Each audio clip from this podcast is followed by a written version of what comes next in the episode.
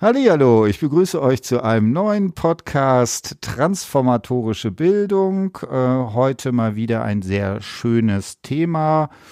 Ähm, es geht um, ein, äh, um eine Bachelorarbeit über die Anlässe aktiven Engagements hinsichtlich der Umsetzung von klimaverträglichen Lebensweisen. Also ein sehr spannendes aktuelles Thema äh, was wir hier bearbeiten. Und äh, ich freue mich da sehr.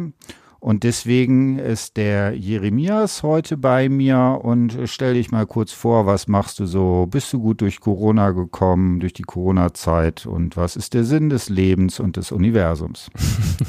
Vielen Dank, lieber Tim, für ja. die Einladung zunächst. Ja. Ähm, genau, ich bin Jeremias, ähm, Student an der Uni Köln, ja. jetzt gerade im Master ähm, habe auch zuvor meinen Bachelor hier gemacht ja. und äh, ja, wie gesagt, dann auch eben die Bachelorarbeit bei dir geschrieben. Und ja, der Themenfindungsprozess, der war ja auch schon ein gutes Jahr her. Von daher habe ich mich auch schon lange dann äh, mit diesem Thema auseinandergesetzt. Hm. Und ähm, genau, bis es aber dann zum, zur eigentlichen Arbeit kam, da vergingen dann nochmal einige Monate. Und genau, bin jetzt mittlerweile auch echt froh, im Master zu sein. Der Bachelor, der hat sich dann doch nochmal ein bisschen gezogen und war halt auch Corona-bedingt relativ anstrengend, sagen wir es mal so. Also wir kennen das ja alle in dieser mhm. Online-Lehre, da, dass man da nur vorm Bildschirm sitzt und ähm, äh, genau wenig Abwechslung hat, wenig Kommilitonen sehen konnte. Das war schon eine schwierige Zeit, aber damit ist man dann doch schon ganz gut durchgekommen und das hat. Dann nichtsdestotrotz dann trotzdem Spaß gemacht. Ja. Mhm. Genau, also wir haben uns tatsächlich jetzt eben gerade das erste Mal in Präsenz gesehen, äh, ansonsten nur online, wo ich dann auch offensichtlich nicht wiederzuerkennen bin. Ich hoffe mal zum Positiven äh, ist das sozusagen, geht das in die Richtung. Genau. Und dann fangen wir jetzt mit dem Thema an. Tatsächlich ja eines der aktuell wahrscheinlich für die Menschheit mitentscheidenden Probleme. Es gibt natürlich jetzt auch so ähm, aktuelle Sachen, ähm, wenn man an die Ukraine denkt und so weiter. Aber dieses Thema Klima, Klimawandel, Klimakrise ist natürlich ein Ding, was da dr grundlegend drunter liegt und was äh, ja für die nächsten, ich würde sogar sagen für das kommende Jahrhundert, äh, in dem wir gerade leben, wahrscheinlich die zentrale Herausforderung ist. Und ähm, ja, da ist eben eine ganz zentrale Fragestellung, die du da angegangen bist. Also was sind eigentlich Anlässe, sich damit auseinanderzusetzen? Kannst du so ein bisschen vielleicht so in deiner Biografie gucken, wann hast du das erste Mal von dem Klimathema gehört? Wann ist das für dich biografisch relevant geworden und so weiter? Es ist tatsächlich sehr, sehr schwer, da einen hm? fixen hm? Punkt auszumachen. Ähm, ich würde tatsächlich sagen, dass das mitunter in der Schule, also in einem pädagogischen Setting, mhm. ähm, als erstes angesprochen wurde. Damals war das dann aber auch nicht so, so, ein, so ein wirklicher Moment, der das dann auch eben mhm. ausgelöst hat, sondern es war halt so eine Akkumulation von verschiedenen mhm. Ereignissen, von verschiedenen Präsentationen der Lehrkräfte oder der Auseinandersetzung mhm. eines bestimmten Themas unter anderem dann halt auch Dokus, die man mhm. dann unter anderem bei öffentlich-rechtlichen Fernsehsendern guckt. Das waren dann halt alles so, so Punkte, die haben sich dann aufakkumuliert und das hat dann tatsächlich auch dazu geführt, dass ich dann auch schon in der Schule Erdkunde Leistungskurs mhm. genommen habe und auch bis heute noch Erd äh, beziehungsweise Geografie studiere äh, und dann halt eben Geografie auch weiter vermitteln werde als zukünftige Lehrkraft. Und ähm, nee, aber tatsächlich so noch bis zur Abi-Zeit, also ich habe 2014 Abitur gemacht, mhm.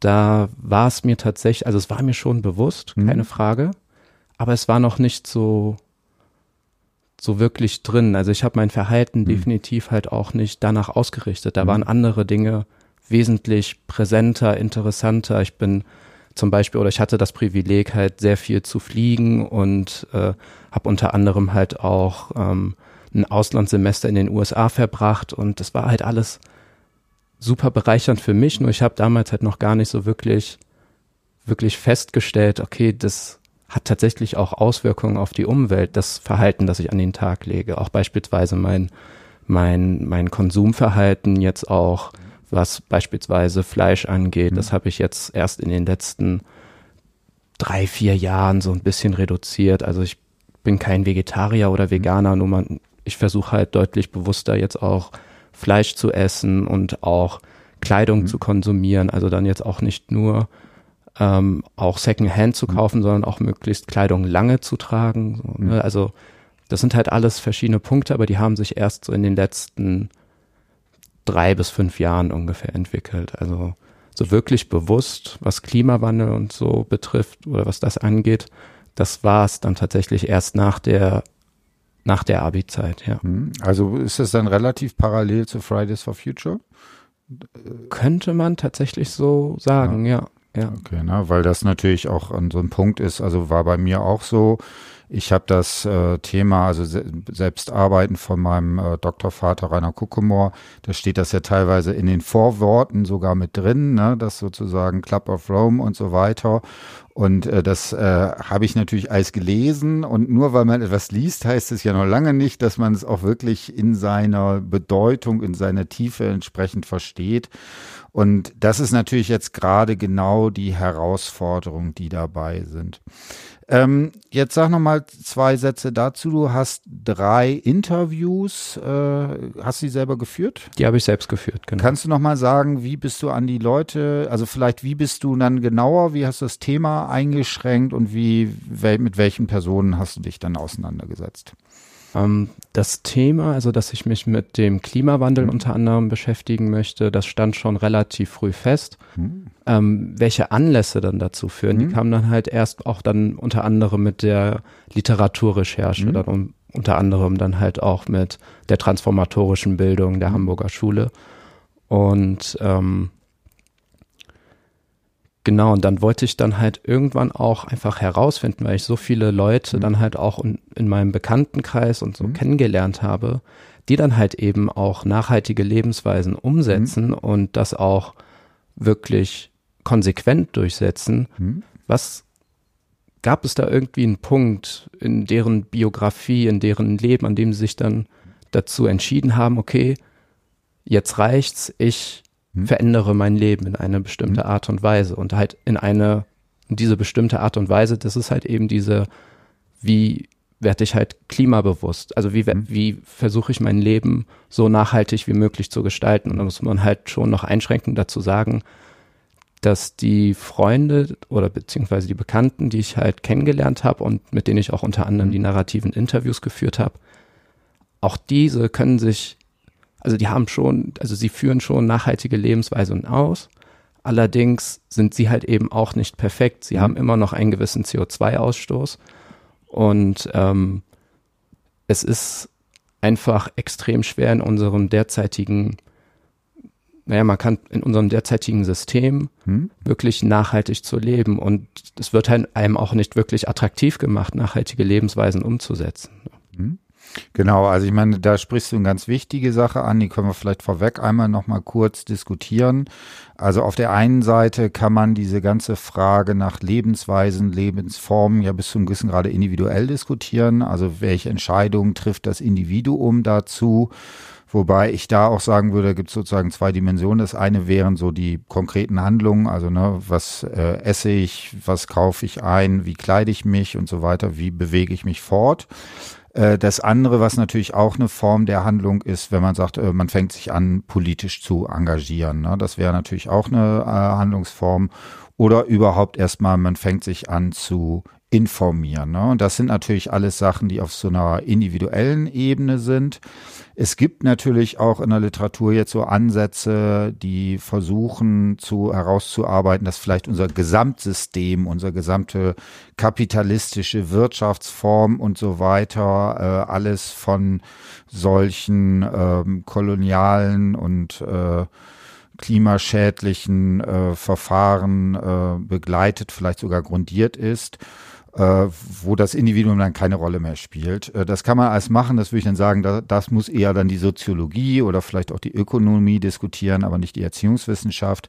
Da gibt es natürlich einen gewissen Fokus immer sozusagen auf individuelle Dimensionen, wobei, wie gesagt, individuell kann auch heißen, ich engagiere mich politisch und so weiter und so fort. Absolut. Ähm, also wir haben jetzt, äh, wie gesagt, ähm, ne, war so die Thema äh, Klima war für dich relevant. Da hat sich rausgestellt äh, Anlässe. Das ist wie ja, wie gesagt, da gibt es ja auch ein ganzes Kapitel bei dem Collar dazu.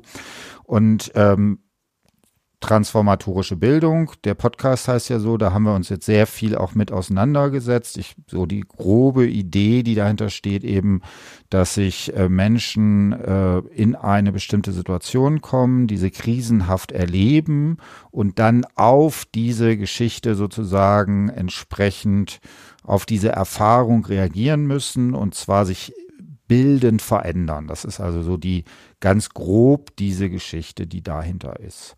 So, und dann gibt es ja eine Reihe von Varianten, wo man dann sagt, okay, was können solche Anlässe sein? Wie können wir die sozusagen fassen? Ne? Und das bei Koller wäre es halt krisenhaft.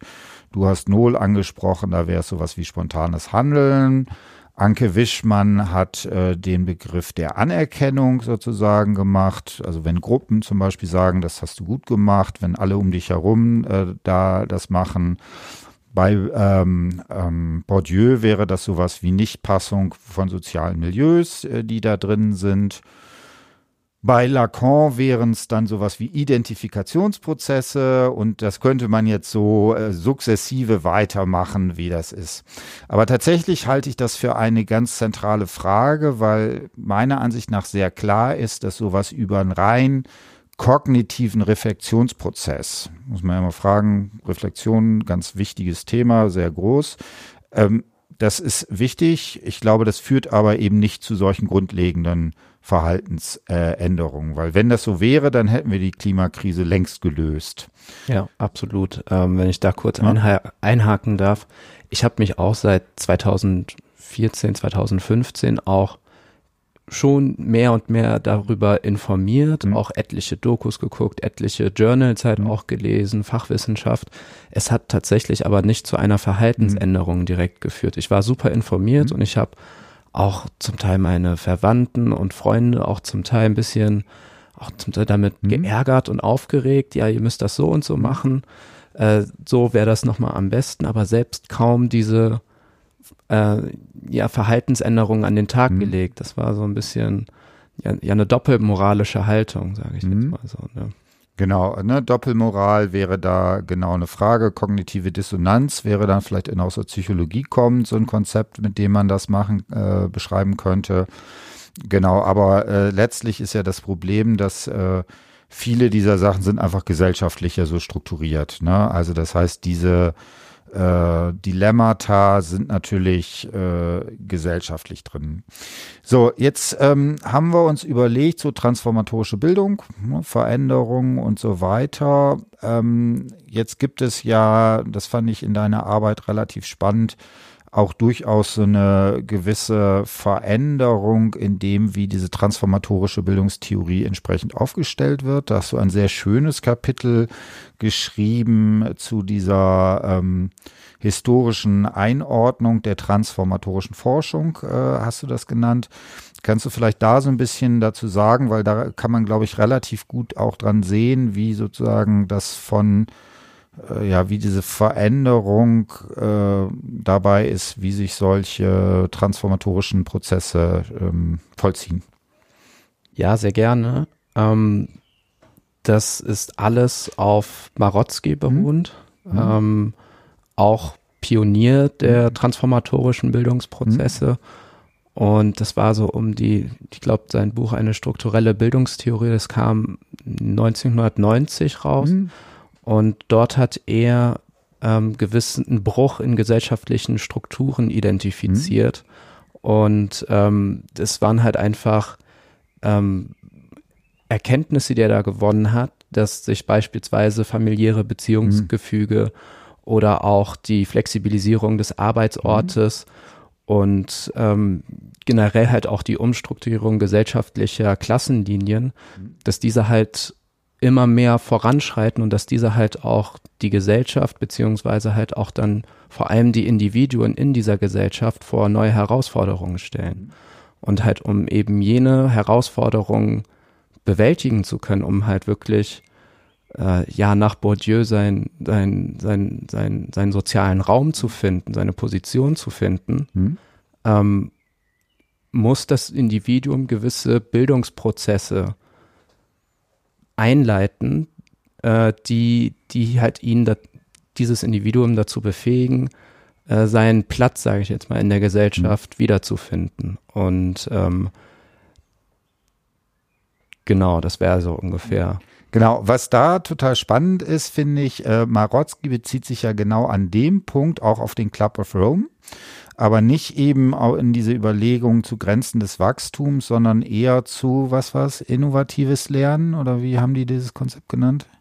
Äh, ja. Es könnte innovatives Lernen gewesen Genau, also ne, die These, die sozusagen bei Marotzki immer dahinter steht, wir le lernen, wir, wir leben in der Postmoderne so, nein, schon nochmal, wir leben in der Moderne. Also, und Moderne ist durch Umbrüche, durch Komplexität, durch Flexibilität und so weiter geprägt. Das heißt, um mit einer solchen modernen Gesellschaft umzugehen, brauchen wir entsprechende Möglichkeiten, uns damit äh, auseinanderzusetzen. Und das ist eben nach Marotzki Bildung. Und was vielleicht noch eine Sache, die man da betonen muss oder betonen sollte bei Marotzki, ist das vor allen Dingen informationstheoretisch irgendwie zu denken. Genau, du nix, willst du da vielleicht noch zwei Sätze zu sagen? Ähm, ja, aus rein informationstheoretischer Sicht, da ähm, hat er sich dann auch viel mit, ähm,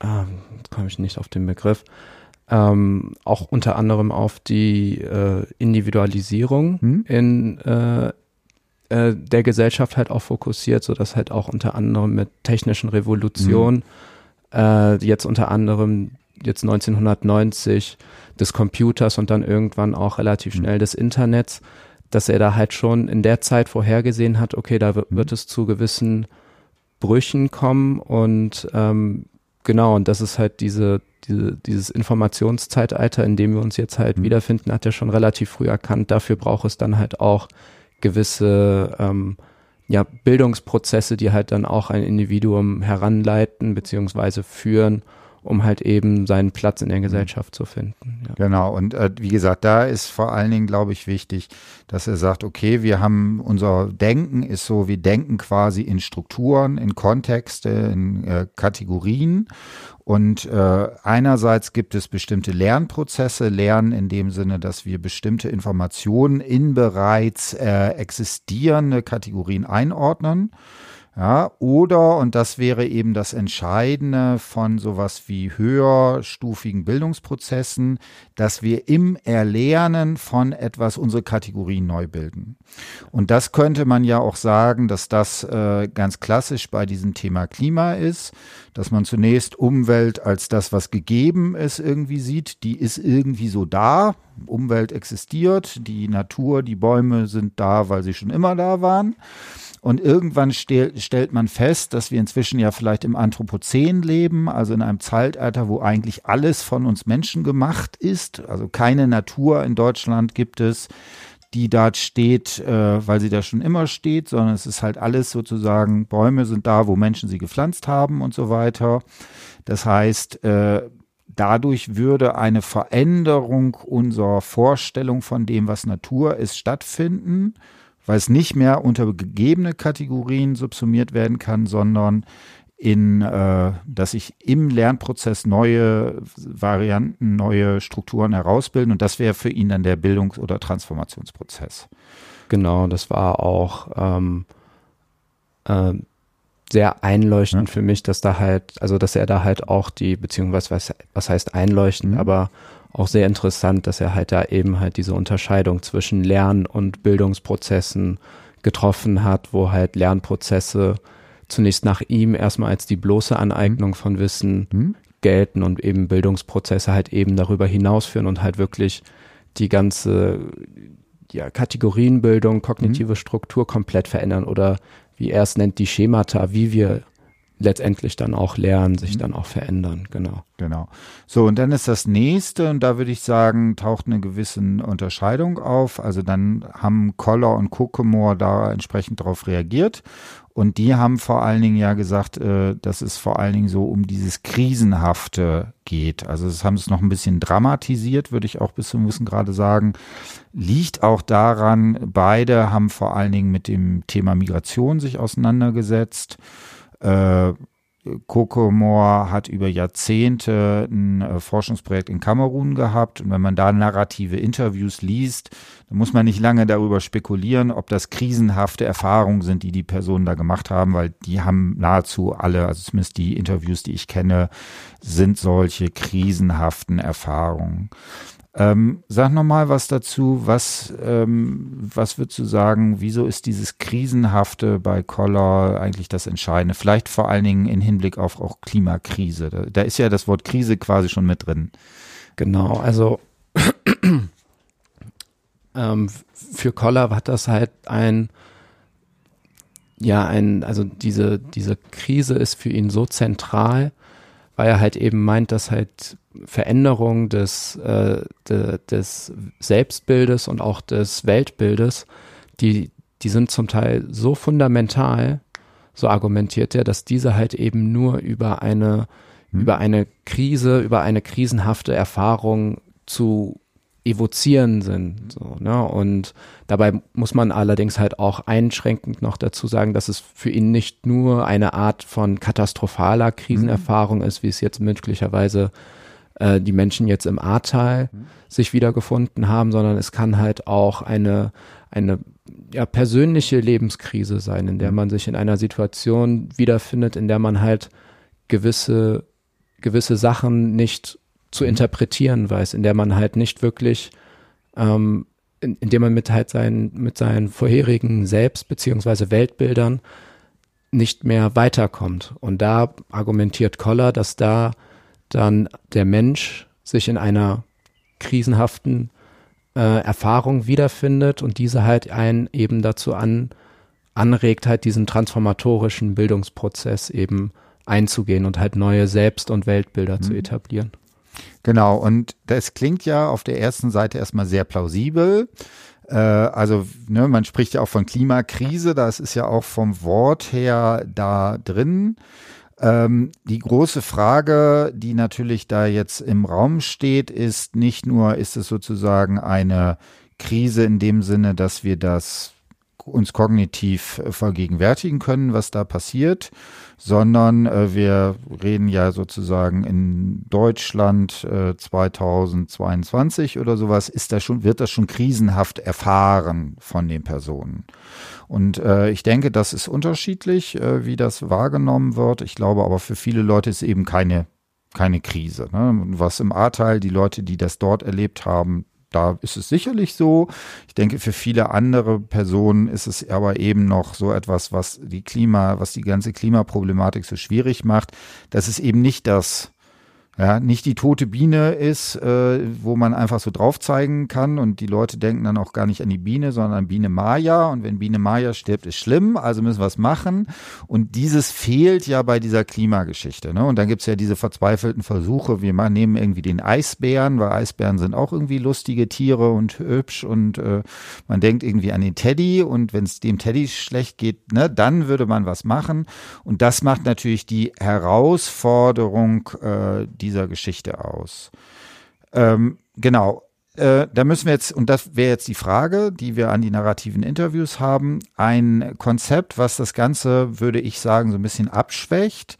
Das wäre eben von Noel, weil dem ist schon aufgefallen, okay, wenn man zum Beispiel diese Migrations Thema hat. Ne, da Krise gar kein, das ist völlig klar. Also es gibt eine tolle Arbeit von der Nadine Rose, Migration als Bildungsherausforderung.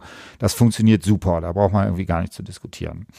Ähm, wenn man sich jetzt aber zum Beispiel sowas wie Lehrerbiografien anguckt, dann gibt es da sicherlich welche, wo krisenhafte Erfahrungen sind. Es gibt aber auch welche, wo man sagt, okay, das sind offensichtlich gebildete Leute, aber große Krisen haben die in ihrer Biografie nicht. Und Noel hat dann äh, eben versucht, um das ein bisschen abzuschwächen, äh, zu sagen, es kann auch sowas wie ein spontanes Handeln zu solchen Transformationen führen. Sag noch mal was zu Null. Genau, also Null, das war dann, den habe ich dann auch erst hm. durch, durch dich kennengelernt, ja. Tim. Das war ähm, super wichtig und hatte auch nochmal mir die Augen geöffnet, denn klar, krisenhafte Erfahrung, das hört sich erstmal so, wie, sie, äh, wie mhm. du gesagt hast, ziemlich plausibel an. Mhm. Allerdings sind mir dann auch spätestens bei den narrativen Interviews ist mir aufgefallen, dass das nicht unbedingt mhm. der Fall ist oder beziehungsweise auch nur bedingt der Fall ist. Und ähm, genau, und das war dann wirklich halt auch ein Augenöffner und er also Noel, er beschreibt dann halt in seiner, ich meine, das war auch eine, seine Doktorarbeit, wenn ich, richtig, wenn ich mich richtig ja. erinnere. Ähm, da hat er halt eben auch neun biografische Interviews herangezogen oder narrative Interviews herangezogen und hat dann halt auch eben gemerkt, dass eben diese, die, diese Spontanität, dieses, mhm. ähm, dieses, dieses Unbewusste mhm. halt eben auch eine wirklich unglaublich große Rolle spielt. Und ich könnte das auch so ein bisschen auf, auf meine persönliche mhm. Biografie halt eben halt auch beziehen, dass ich halt auch eher seltener tatsächlich ein, ein wirklich, eine Art Krisenerfahrung durchlebt habe, sondern das waren halt alles viele kleine Momente in mhm. meinem Leben, die sich halt ergeben haben und die dann halt irgendwo in ihrer Akkumulation ähm, dazu geführt haben, dass ich mich dann halt eben auch mit dem Thema extrem auseinandersetze jetzt. Ne? Mhm. Und genau, das ist so ganz grob vereinfacht, das was dann. Genau. Also ich nenne mal ein Beispiel bei mir aus der Biografie. Ne? Ich äh, äh, Tanze als Salsa. Das würde ich schon sagen, dass es für mich auch so ein gewisser Transformationsprozess ist. Und es hat einfach völlig platt angefangen. Auf meinem Weg zur Arbeit in Osnabrück von der Uni zu meinem äh, Zuhause bin ich halt äh, jeden Tag an einem, zweimal an einer äh, ja, Kneipe, wie du das auch nennen willst, vorbeigegangen, wo dann immer Dienstag stand, hier Salsa, Schnupperkurs, komm doch mal vorbei. Ne, und nachdem ich da irgendwie zwei Jahre dran vorbeigelaufen bin, habe ich dann irgendwann gesagt, ja, klingt doch interessant. Und andere Leute haben auch gesagt, ist ganz spannend, könnte man mal hingehen. Ne, und dann hat sich das so weiterentwickelt. Da war also nichts an großartigen Reflexion und so weiter. Noel sagt schon, dass es sowas gibt wie eine gewisse Offenheit. Also, dass man vielleicht in bestimmten biografischen Phasen Stimmt, irgendwie ja. denkt, äh, ich muss jetzt meine Dis fertig schreiben in dem Fall oder so. Und irgendwann kommt man da vielleicht, dass man merkt, hm, ich will mal was ausprobieren, ich könnte was Neues machen und so weiter.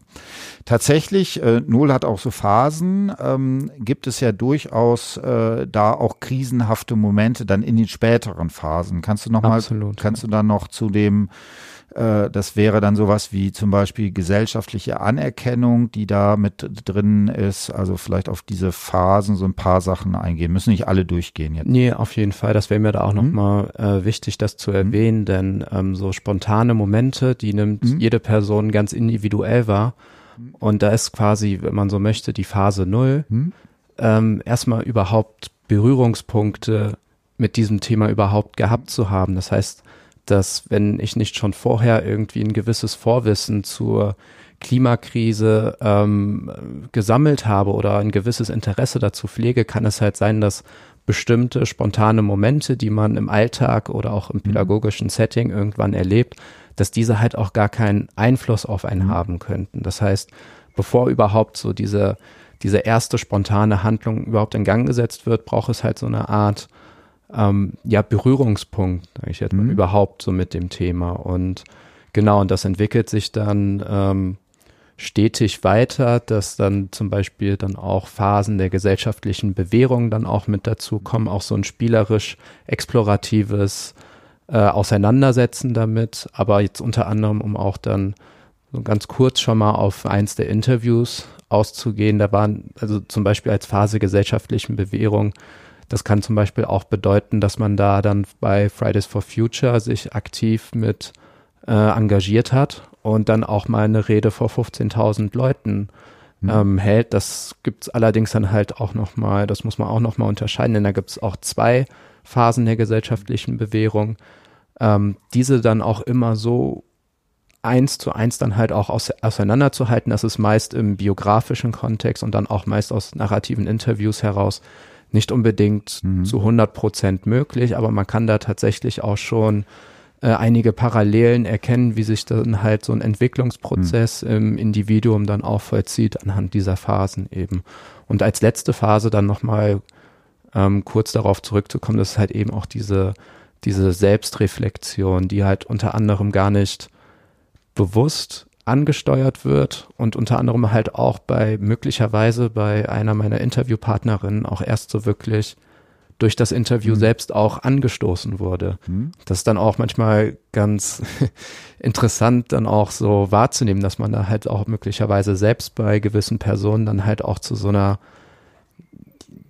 ja, zu so einem Aha-Moment hm? ähm, quasi das halt auch geführt, ah ja, eigentlich, so wie wenn ich das jetzt gerade alles so selbstreflektierend höre, das hat schon irgendwie Sinn gemacht, wie da meine Biografie so und so verlaufen hm? ist. Ne? Also das war schon sehr interessant, das da mit denen so.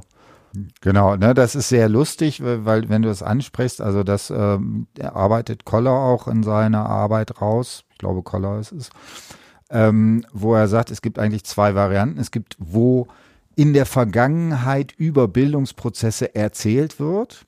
Es kann aber auch den eher seltenen Fall geben, wo das Erzählen in dem Moment quasi Einbildungsprozess ist, weil jetzt, weil man hier natürlich ganz viele Prozesse da sind, genau. ne, wo das ist. Und in dem Moment, wo es erzählt, muss man den ganzen ja eine Form geben. Ne? Erzählung hat immer einen Anfang, Mitte und Ende. Man muss es irgendwie abschließen, es muss irgendwie rund werden und so weiter. Und natürlich können dann solche narrativen Interviews auch äh, als Anlass äh, zu solchen Bildungsprozessen äh, als, an, als einen solchen Anlass dienen. Gut, dann würde ich sagen, ähm, fangen wir noch mal, ach so, äh, genau, vielleicht noch eine Sache ganz kurz, sag noch mal zwei, drei Sätze. Du hast jetzt drei narrative Interviews. Mhm. Du hast jetzt mit dem Kukatz äh, so ein bisschen ähm, äh, gearbeitet. Das ist einer der momentan aktuell viel gelesenen Autoren so im Methodenbereich. Sag mal, was hast du als allererstes mit deinen Interviews jetzt gemacht, nachdem du sie hattest? Also du meinst, nachdem ich die abgetippt und äh, genau. transkribiert genau. habe, was also das methodische Vorgehen. Genau, also ich hatte halt erstmal die Interviews in äh, ja in sprachlicher Form, das mhm. äh, Transkribieren, das kam dann eben danach und dann äh, methodisch habe ich mich dann eben versucht, den zu nähern, erstmal über die zuvor geläufigere mhm. Auswertungsform der qualitativen mhm. Inhaltsanalyse nach Meiring. Und äh, genau, nachdem du mir dann halt auch gesagt hast, hör mal, guck dir auch mal Cookharts an, hm? das könnte auch ganz interessant sein, habe ich mich dann auch mit ihm beschäftigt und das hat tatsächlich dann auch schon so sehr gut geholfen, hm. erstmal diese ganzen Informationen ähm, quasi zu strukturieren in Kategorien, hm. diese hm. halt dann auch erstmal äh, ja auszuwerten und dieser dann halt auch irgendwie gewisse Ähnlichkeiten daran herausziehen. Einschränken muss ich tatsächlich dazu sagen, dass die Interviews zum Teil so individuell waren, mhm. dass das manchmal nur bedingt möglich war, diese dann halt auch so verbindend mhm. dann halt auch äh, zusammenzusetzen, sage mhm. ich jetzt mal, ne? weil jeder, jeder Moment der, der, eines möglichen transformativen Bildungsprozesses, der war dann doch schon sehr, sehr individuell. Bei der, bei der Kaya beispielsweise da, da kamen halt unter anderem halt auch krisenhafte Erfahrungen mhm. mit ins Spiel. Bei Anna und ähm, Marie, da waren es halt tatsächlich eher so kleine spontane Ereignisse. Mhm. Aber auch dadurch, dass sie auch Freundinnen sind, also Anna und Marie, auch nicht jeder spontane Moment, den sie beispielsweise in einer Situation zusammen erlebt haben, war für die eine genauso wichtig wie eben mhm. für die andere, beziehungsweise da hat sie sich dann eben, äh, dass sie beispielsweise jetzt nicht so drauf eingegangen. Also da muss man schon sagen, da sind so, gerade was spontane Ereignisse angeht, die sind dann doch schon höchst individuell. Hm, also das ist natürlich jetzt so vom methodischen Vorgehen immer so eine Schwäche auch der narrativen Interviews, äh, weil auf der einen Seite das ein Verfahren ist, was deswegen so spannend ist, weil es halt so offen ist. Mhm. Das ist so das Positive und negativ ist, weil es halt so offen ist, äh, ist gerade im Hinblick auf sowas wie eine Verbindlichkeit äh, das ist immer eine Schwierigkeit. Also da wäre dann die Frage, ob man im Weitergehenden vielleicht auch sowas wie äh, Problem- oder äh, problembezogene Interviews oder sowas macht oder leitfadengestützte Interviews, dass man vielleicht so ein paar Fragen hat Gut, aber äh, wie gesagt, es hat den Vorteil, dass es halt sehr offen ist. Dann fang mal mit dem ersten Interview an bei der Kaya. Was, was, wer ist das so und was, worüber hat sie erzählt? So ein paar Sätze. Vielleicht nicht zu lang, damit wir mit den drei Interviews auch durchkommen. Ja, also die Kaya, die habe ich erstmal übers ähm, Schreiben äh, direkt an die Ortsgruppe Bonn von Fridays for Future hm. kennengelernt. Sie ist da quasi die, hm. ähm, die, die ja, Pressesprecherin, kann man so nicht sagen, aber die Außenbeauftragte, würde hm. ich jetzt mal so sagen. Und ähm, sie ist aktiv planendes Mitglied seit 2018 und war davor aber auch schon bei diversen Organisationen mhm. tätig, Frauenstreik Bonn, also auch in der, in der feministischen Szene. Ende Gelände ist sie auch mit dabei gewesen, auch nicht, zwar nicht planungsmäßig aktiv, aber trotzdem mit dabei mhm. und diversen anderen, Amnesty International und so weiter. Und ähm, genau, sie wirkte halt in ihrer ähm, in ihrem Ausdruck einigermaßen schüchtern, obwohl sie mhm. eigentlich so eine gestandene Persönlichkeit mit nur 21 Jahren ist. Ähm, da sie jetzt unter anderem, hatte ich ja auch schon mal angesprochen, schon vor 15.000 Leuten im Bonner mhm. Hofgarten gesprochen hat. Ähm, genau, aber dann ist halt natürlich auch eine Interviewsituation, da ist man am Anfang immer nervös und dann hat sich das einigermaßen ähm, schnell gegeben. Genau, und die Kaya, das ist halt ähm, eine Person, die, sie hatte einen gewissen Freundeskreis in der Schule und da hat man relativ schnell gemerkt, da fühlte sie sich nicht ganz so wohl. Mhm. Das heißt, sie, sie, sie musste sich halt häufig verbiegen, mhm. sie, sie, sie hat irgendwo immer mal angeeckt und musste sich dann für gewisse ähm, für gewisse Äußerungen dann auch entschuldigen. Man hat schon gemessen, schon irgendwie ihre Freunde, aber sie hat sich nicht ganz wohl gefühlt und das hat man dann halt auch gemerkt, dass sie zwar in diversen Organisationen mhm. aktiv ist, die halt ähm, das aktuelle System beispielsweise mhm. ähm, sehr stark kritisieren, allerdings halt gewisse Konsummuster fortgeführt hat, wie jetzt ähm, beispielsweise viel shoppen mhm. gehen, unter anderem das, was halt einfach nicht so wirklich zusammengepasst hat, mhm. aber wo sie dann auch selbst reflektierend dann später auch erklärt hat, dass, dass, dass, dass ihr das halt auch nicht gefallen hat. Und so hat sie dann halt auch über ähm, Fridays for Future unter anderem, wo sie ja dann seit 2018 aktiv planendes Mitglied ist. Ähm, da hat sie dann halt wirklich einen ganz neuen Freundeskreis mhm. tatsächlich gefunden und aufgebaut. Und das war halt wirklich, ähm, ja, einfach äh, ein, ein, schöner Moment ähm, in ihrem Leben. Und dazu könnte ich tatsächlich dann mhm. auch mal äh, eine Passage zitieren. Und zwar ähm, hat Kaya gesagt, ich habe auch Menschen kennengelernt in meinem Leben, die mir sagten, wie es nicht geht. Das war halt eine gewisse Art von Menschen, die mich irgendwie fasziniert haben. Aber wo ich gemerkt habe, dass ich mich anpassen muss, mich verbiegen muss. Ich konnte da nicht so sein, wie ich bin. Und das war bei Fridays for Future eben nicht so. Und so habe ich, äh, so habe ich mich mit Menschen umgeben, die mich nicht mögen, also wo ich mich nicht rechtfertigen muss und wo nicht gesagt wurde, du musst das tragen oder das cool finden. Ja, so kam es, dass ich in dem alten Freundeskreis nicht mehr drin bin. Und dann habe ich mich mit Fridays for Future und den anderen Bewegungen einen Ort gefunden, an dem ich auch Freunde finden kann, ohne mich krass zu verbiegen.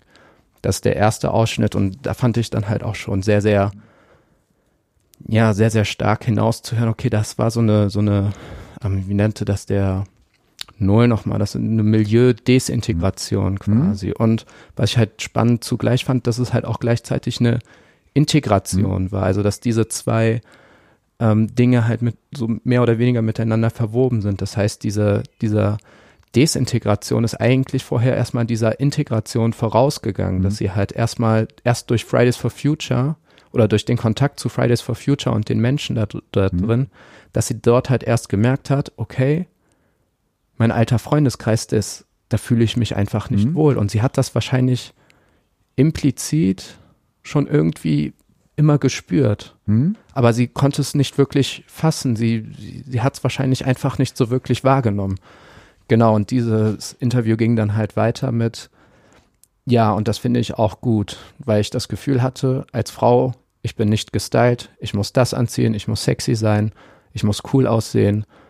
Und das hat sich dadurch dann auch einfach ergeben, dass es auch Menschen oder Männer gibt, die Frauen auch einfach so hübsch finden. Und das ist einfach sowas, das ich kaum erlebt habe. Schrägstrich emotionaler Tonfall. Also vielleicht ist das auch einfach das Ding, weshalb ich immer enttäuscht worden bin. Von Freundeskreisen, die davor da waren. Und deswegen bin ich dann auch da, Fridays for Future, hängen geblieben, weil auch persönliche Beziehungen entstanden sind. Das hat dann jetzt nochmal so ein bisschen klärend dazu, hm? wie da halt auch dann dieser Integrationsprozess dann auch stattgefunden hat und dass das meiner Ansicht nach oder meiner Interpretation zufolge dann halt dann doch schon ein bewegender Moment dann auch für Kaya war und wonach dann halt sich dann halt auch ihr, ihr, ihr, Ver, ihr Verhaltensmuster komplett geändert hat. Also, also das war schon ein sehr wichtiger Moment in ihrer Biografie gewesen, in dem man halt auch tatsächlich dann auch eher auf dieses Krisenhafte nach Koller tatsächlich dann auch mhm. zurückkehren konnte, ja, und das halt auch damit verbinden kann, ja. ja also, ne, ich finde die Szene auch sehr spannend. Äh?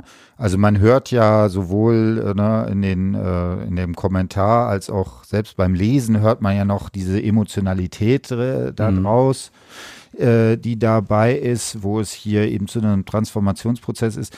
Äh, das Spannende ist ja auch hier, dass die Transformation eigentlich in einem anderen Feld ist. Ne?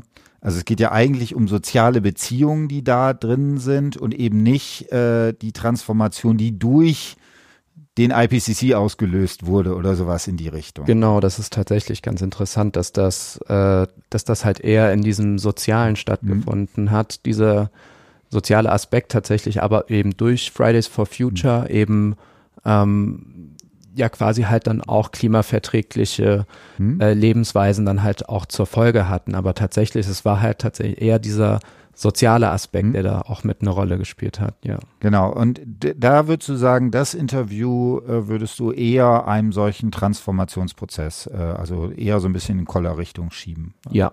Kannst du nochmal sagen, wieso? Ähm, eben durch jenes, was ich halt auch bis äh, gerade auch schon erklärt hatte.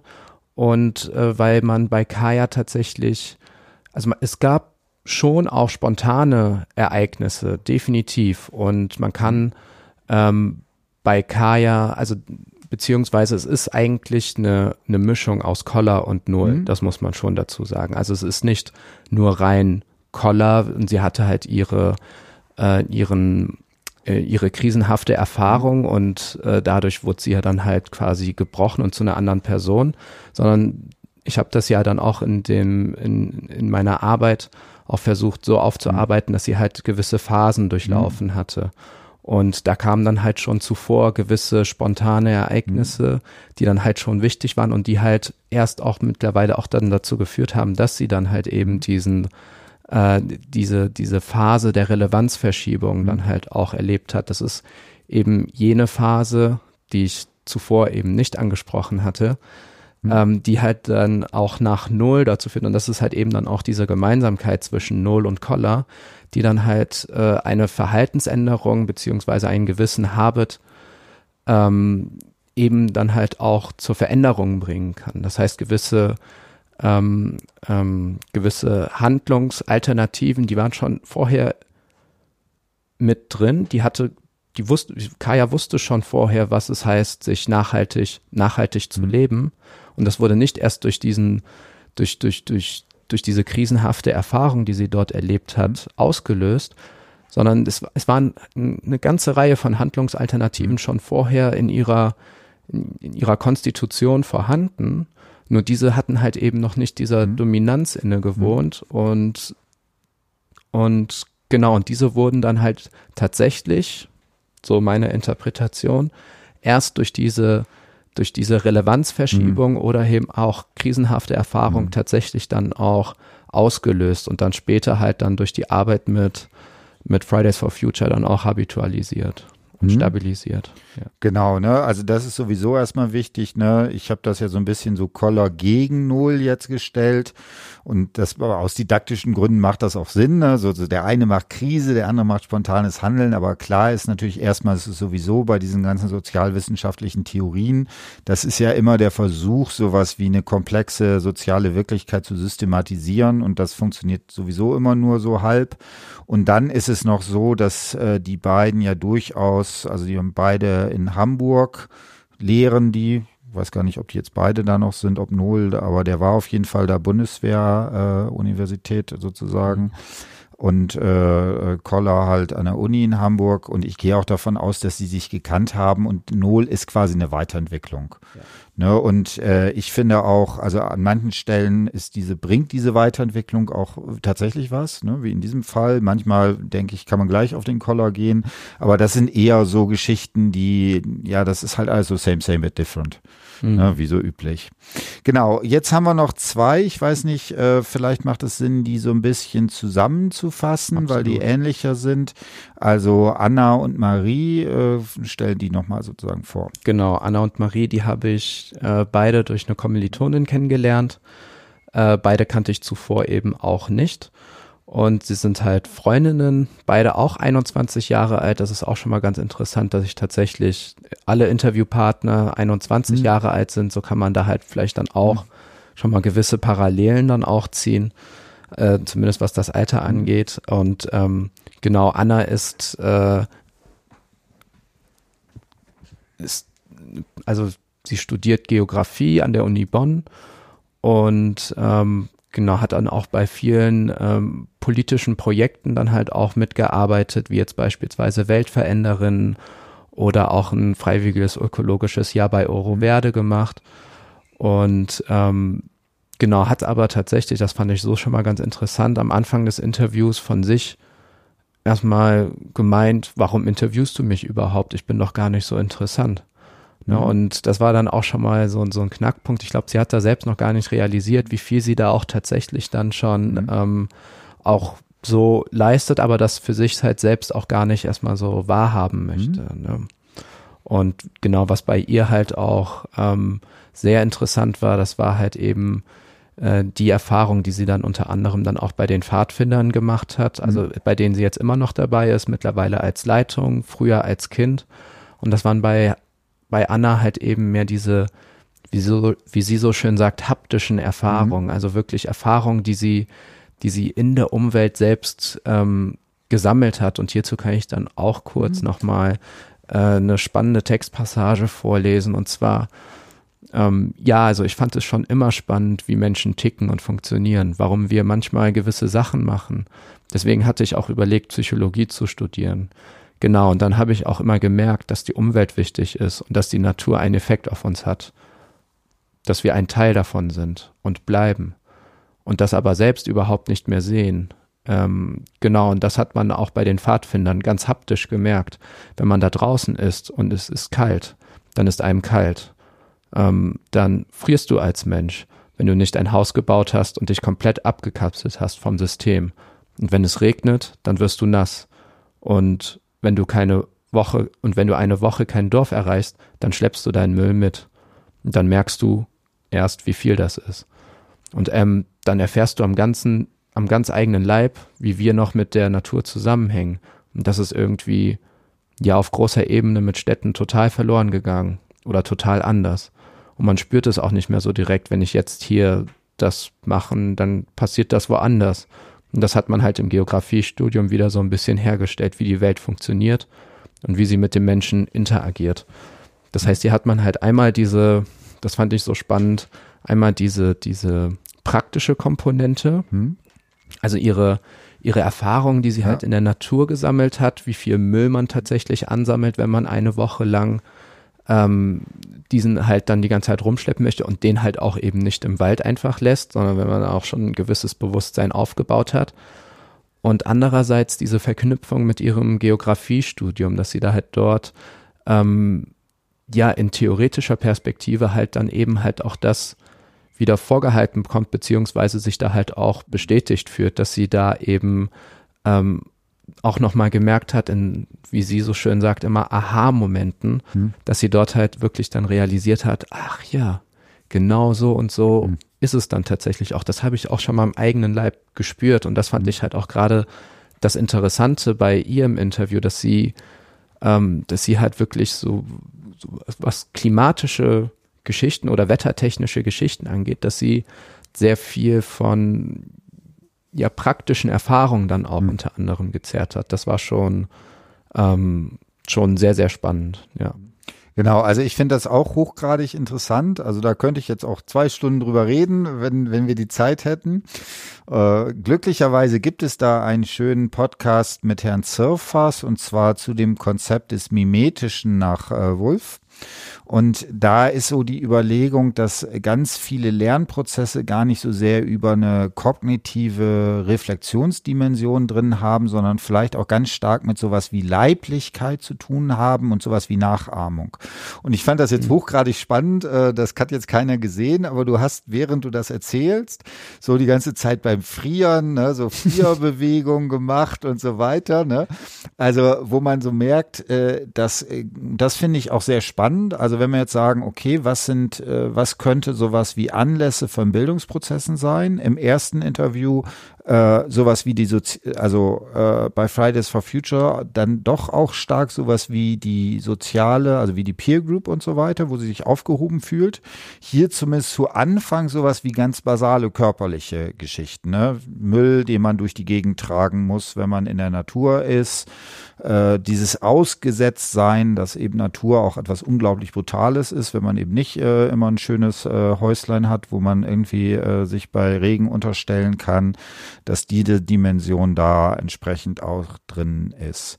Äh, Marie, was ist Genau, Marie, das ist äh, eine sehr gute Freundin von Anna und die waren auch unter anderem zusammen in Urlaub äh, auf Bali. Also erstmal zu Marie kurz noch. Ähm, sie ist ähm, äh, Pädagogin beziehungsweise sie studiert Grundschullehramt und arbeitet hm? auch schon an einer Grundschule und ähm, Genau, und sie ist Veganerin und das ist halt mhm. halt auch eben unter anderem der Aspekt und, äh, bei, und mit dem ich mich beschäftigt habe in meiner Arbeit. Da waren sonst zu viele Aspekte und dann wäre die Arbeit mhm. mir auch äh, äh, abgeflogen.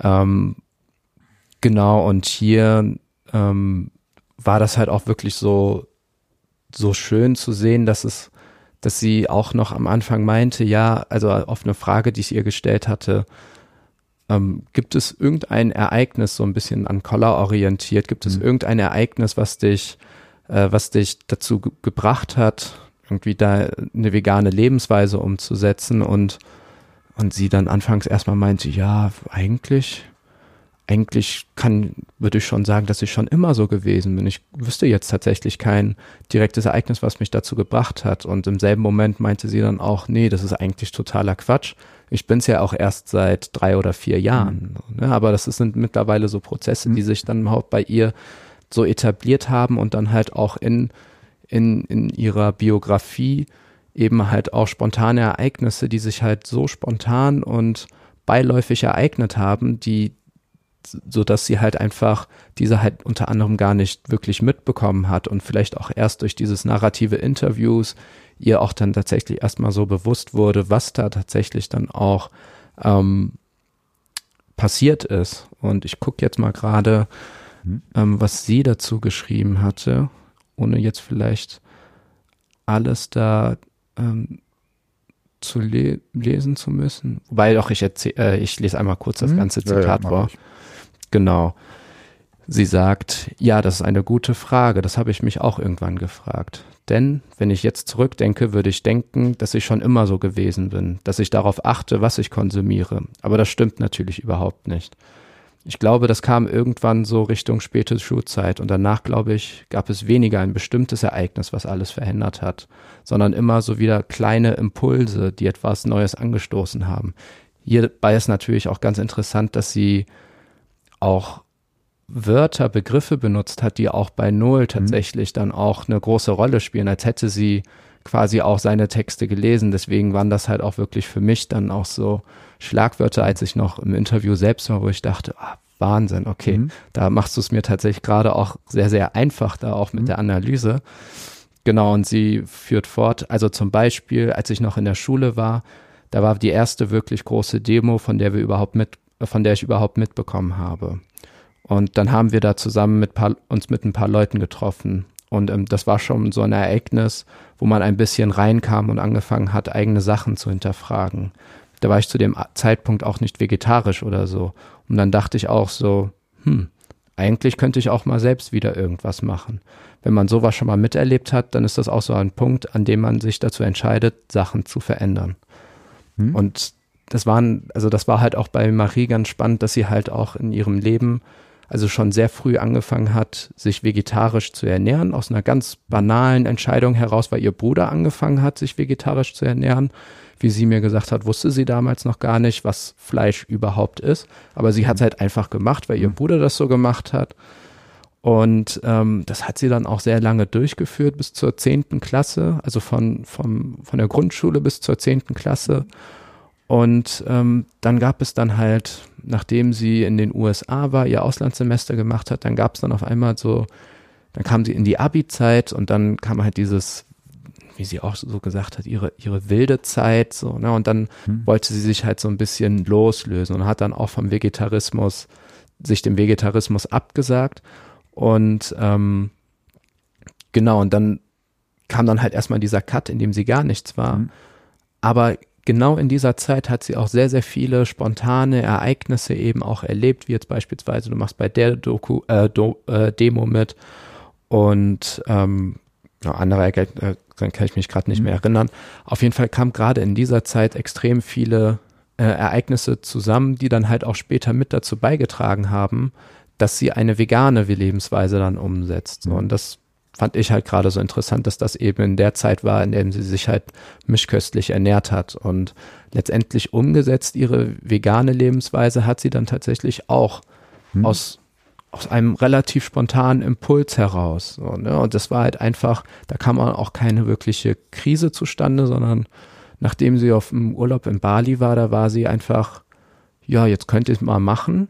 Ich bin jetzt eh wieder vegetarisch und ich glaube, jetzt mache ich es einfach mal. Ja, und seitdem hm. hat sich das dann so etabliert. Und das fand ich dann halt auch wirklich sehr spannend, wie, wie erstens wie individuell ähm, die, die, die drei Interviewten, also Kaya, Anna und Marie, äh, zu, ihren, zu ihren Lebensstilen kommen, zu ihren Selbstbildern mhm. und andererseits, wie, wie beiläufig sowas mhm. dann halt auch zum Teil geschehen kann, genau. Genau, äh, eine Sache finde ich auch unglaublich spannend und das finde ich ist typisch mit diesem vegane Ernährung. Ähm, also ich habe ganz häufig äh, diese, also mich hat es erst verwundert, dass dieses vegane Ernährung in narrativen Interviews zum Klimawandel so prägnant ist. Also das ist sicherlich ein wichtiges Thema und so weiter, aber ich glaube, das gibt es unterschiedliche Zahlen. Äh, lass es mal jetzt irgendwie 15 Prozent irgendwie sein, äh, Anteil von Ernährung auf Klimageschichten. Das ist manchmal sehr, es gibt auch Zahlen, wo es acht sind, das, vielleicht sind es manchmal auch 20 oder so was in die Richtung. Also auf jeden Fall nicht das Riesending. Also selbst wenn äh, sich jetzt hier in Deutschland alle vegan ernähren würden, wäre der Effekt gar nicht so groß. Aber was, wo ich immer den Eindruck habe, wieso das so ein unglaublich wichtiges Thema ist, weil das ist eine der wenigen Sachen, die man wirklich bewusst kontrollieren kann. Genau. Also sowas wie Verkehr, äh, ne? ich kann keine Autobahnen irgendwie bauen oder abreißen oder und so weiter. Und wenn irgendwie da die Bahn nicht fährt, dann fährt sie nicht. Also das heißt, wir sind ja permanent in solchen Strukturen gefangen.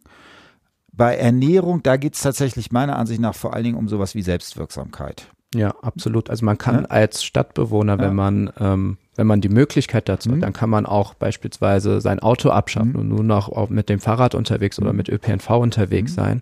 Allerdings ist das halt nicht jedem so möglich, mhm. was halt wie, wie, sie, äh, wie du gerade gesagt hast, vor allem bei der veganen mhm. Ernährung oder bei der Ernährung generell halt so möglich ist. Da kann man dann halt dann doch schon auf vieles dann eben auch verzichten, ja. Genau, ne? Und dann zu sagen, also ich habe zumindest das getan, was ich machen konnte. Ne? Also ich persönlich würde auch immer diesen politischen Aspekt auf eine Demo gehen, wäre mir persönlich viel wichtiger als irgendwie, wie man sich ernährt. Aber äh, das sind sicherlich auch Sachen, äh, wo man dort entsprechend ähm, das sehen kann. Also jetzt nochmal zusammenfassend, wenn du jetzt diese drei Interviews hast, Collor, Nohl und so weiter, wie würdest du da sozusagen das Fazit unter diese drei Geschichten ziehen? Das Fazit ist, dass ähm, beide in der Theorie auf jeden Fall eine Rolle spielen, zumindest in den Interviews, die ich geführt habe, dann doch der Null nochmal eine etwas größere Rolle spielt, mhm. weil es dann doch ähm, wesentlich mehr spontane Impulse waren als krisenhafte Ereignisse, die man da jetzt auch eben beobachten konnte. Ähm, nichtsdestotrotz sind halt auch, wie wir vorhin auch besprochen hatten, äh, Koller und Null halt auch irgendwo verwoben. Mhm. So, das heißt, man kann den einen nicht wirklich ohne den anderen denken. So, ne? Oder zumindest ist das halt auch bei Null so, weil halt in einer sehr, sehr entscheidenden Phase eben jener der Relevanzverschiebung es dann halt dann doch eben auch zu einer, mhm. zu einer Art von krisenhaften Situation kommen muss. Genau, und zusammenfassend jetzt aus diesen drei Interviews, ähm, die jetzt natürlich auch nicht wirklich repräsentativ für eine äh, ganze Gesellschaft sein können. Also das sind ja drei Leute gewesen, die ich dort interviewt habe. Ähm, muss man tatsächlich sagen, also die Anlässe, die dazu führen, dass Menschen sich halt eben dazu entscheiden, klimaverträglichere mhm. Lebensweisen einzugehen, die sind hochgradig individuell und auch auch die, die, die, gerade die spontanen Ereignisse, die dazu führen, die sind extrem individuell. Also ein spontanes Ereignis, das eine Person dazu bringt, eine gewisse Verhaltensänderung an den Tag zu legen, das genau dieses selbe Ereignis, das muss bei einer anderen Person eben nicht dazu führen. So, ne? Und das ist schon, das war schon sehr, sehr spannend zu beobachten und dann auch bezogen halt dann auch später auf den ähm, pädagogischen Alltag, wie weil man ja halt schon irgendwie dieses Narrativ verfolgt, wie, wie kriegen wir halt eigentlich die Menschen dazu, nachhaltig zu leben ähm, oder mehr das Bewusstsein auch erstmal dafür zu schaffen, nachhaltig zu leben, ähm, dass man halt jetzt beispielsweise ich als zukünftiger Lehrer, dass ich dann halt zumindest Momente äh, bereitstelle, mhm. in denen halt Kinder und Jugendliche ähm, ja halt auch gewissen Fragestellungen ausgesetzt mhm. sind. Man befindet sich da allerdings, das muss man leider dazu sagen, auf einem sehr schmalen Grad, denn also der Grad zwischen ähm, ein Bewusstsein für Nachhaltigkeit mhm. zu schaffen und politischer Indoktrination, der ist tatsächlich sehr, sehr, mhm. sehr, sehr graduell, denn ich möchte jetzt beispielsweise oder man sollte auch gemäß des Beutelsbacher Konsens jetzt auch keine äh, Indoktrination ähm, fördern, indem man jetzt beispielsweise als äh, Lehrkraft sagt, ähm, kauf nur noch Biotomaten mhm. oder generell Bio-Lebensmittel, so, mhm. weil das ist nachhaltiger oder nur noch regional. Das sind, das sind so gewisse Momente, die muss man eben als, als Pädagoge ganz mit Samthandschuhen quasi mhm. anfassen. Ähm, aber nichtsdestotrotz muss man halt eben dann halt auch Momente schaffen, gerade ich auch dann auch als späterer Geografielehrer, mhm ähm, indem man dann halt auch Schülern zumindest halt diese, diese Möglichkeit gibt, so spontane Impulse zu erleben, auch wenn die nicht bei jedem, mhm. wie ich mhm. ja auch gerade gesagt habe, die sind individuell erlebbar. Aber ähm, es ist definitiv notwendig, dass man halt zumindest die Möglichkeit dazu gibt, mhm. in einem pädagogischen Setting, der halt auch eben diese möglich, äh, diese spontanen Erlebnisse bei Kindern halt eben auch auszulösen. So. Mhm. Ja. Genau, also da hast du jetzt auch äh, eigentlich schon meine letzte Frage vorweggenommen. Also. Äh, genau, aber gehen wir noch ein, um das so ein bisschen äh, auch abzurunden. Also was ich da auch finde, das ist tatsächlich ein schwieriges Thema. Also weil ganz häufig wird so gesagt, ne, Klimawandel, Klimakrise, ein großes Problem und so weiter. Und dann gibt's immer so in der äh, Erziehungswissenschaft, in der Pädagogik häufig so einen Appell, äh, wir, wir kriegen es nicht hin, also die nächste Generation soll es mal machen. Wir erziehen jetzt die Personen dazu, dass, äh, dass man das sozusagen da macht. Also was weiß ich, wenn man ökonomische Probleme hat, dann braucht man irgendwie ökonomische Bildung in der Schule. Äh, wenn man, äh, was weiß ich, in allen möglichen Bereichen ne, ist dieses Ding und auch sozusagen wie sowas wie Klimabildung. Und was du sagst, äh, finde ich ja auch sehr, sehr wichtig. Äh, dass also auf der einen Seite indoktrinieren ist sicherlich nie eine gute Idee. Ähm, ich finde da aber noch eine zweite Sache sehr wichtig und aber auch schwierig. Äh, Gerade dieses Klimathema, dem steht man ja extrem hilflos gegenüber. Mhm. Ne, und da finde ich, muss man sich sehr genau überlegen, also vor allen Dingen auch altersabhängig, also ne, Unterschied Kinder und Jugendliche und welche Jugendliche, von da äh, spricht man da. Ähm, also ich kann es konkret sagen, äh, ich mein Neffe, der ist jetzt acht, der kennt sich in dem ganzen Klimathema schon auch sehr, sehr gut aus. Und natürlich stellt sich da ab irgendeinem Punkt die Frage, wie viel Informationen will man ihm denn geben? weil er wird es ja nicht lösen. Mhm. Ne, und es werden auch nicht die Leute lösen, im Zweifelsfall, äh, wir haben ja nicht, wir haben ja bewusst ein Wahlrecht mit 18 äh, wo man dann sagen kann, okay, eine gewisse, ein gewisses Verständnis, auch eine kognitive Dimension, dass man das einschätzen kann, was ist Klimamodelle und so weiter und so fort, das ist ja alles wichtig.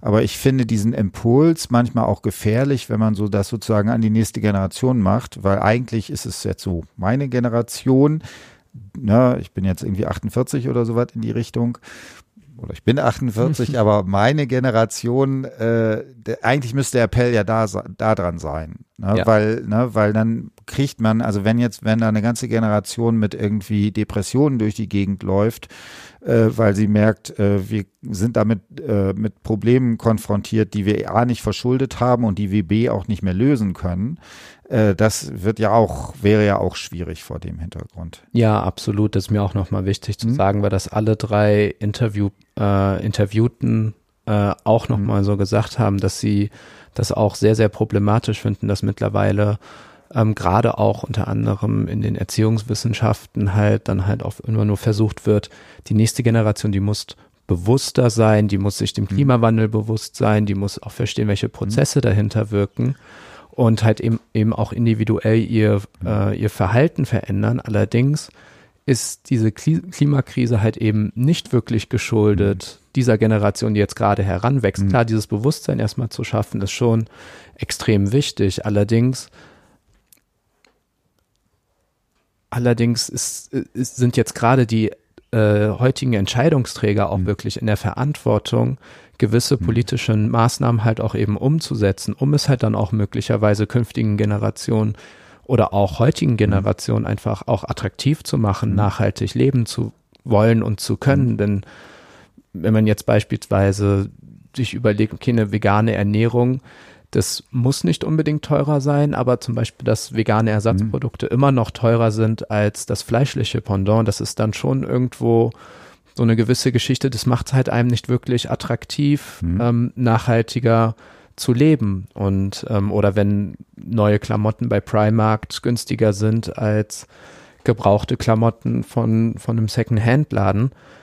Ähm, und da gibt es halt noch ganz viele weitere Impulse, die halt dann auch unter anderem die Politik setzen muss, hm. um, um halt auch wirklich Richtung Nachhaltigkeit zu steuern, genau. Genau, also das äh, würde ich auch auf jeden Fall ganz klar unterschreiben. Äh, ich habe mit dem Nino zusammen mehrere Podcasts äh, zu dem Thema nachhaltige Nicht-Nachhaltigkeit gemacht, wo man, wo ganz, also wissenschaftlich ist, glaube ich, durch dieses Thema, dass man durch individuelle Konsumentscheidungen wirklich was am System verändern kann. Also wer das noch behauptet, der hat, glaube ich, die aktuelle Literatur nicht mehr gesehen. Äh, das ist wichtig, das sollte man auch nicht kleinreden, das hat aber vor allen Dingen psychologischen Effekt. Ne? Ja. Und äh, das, ne, das finde ich auch eben entscheidend, dass äh, man das macht.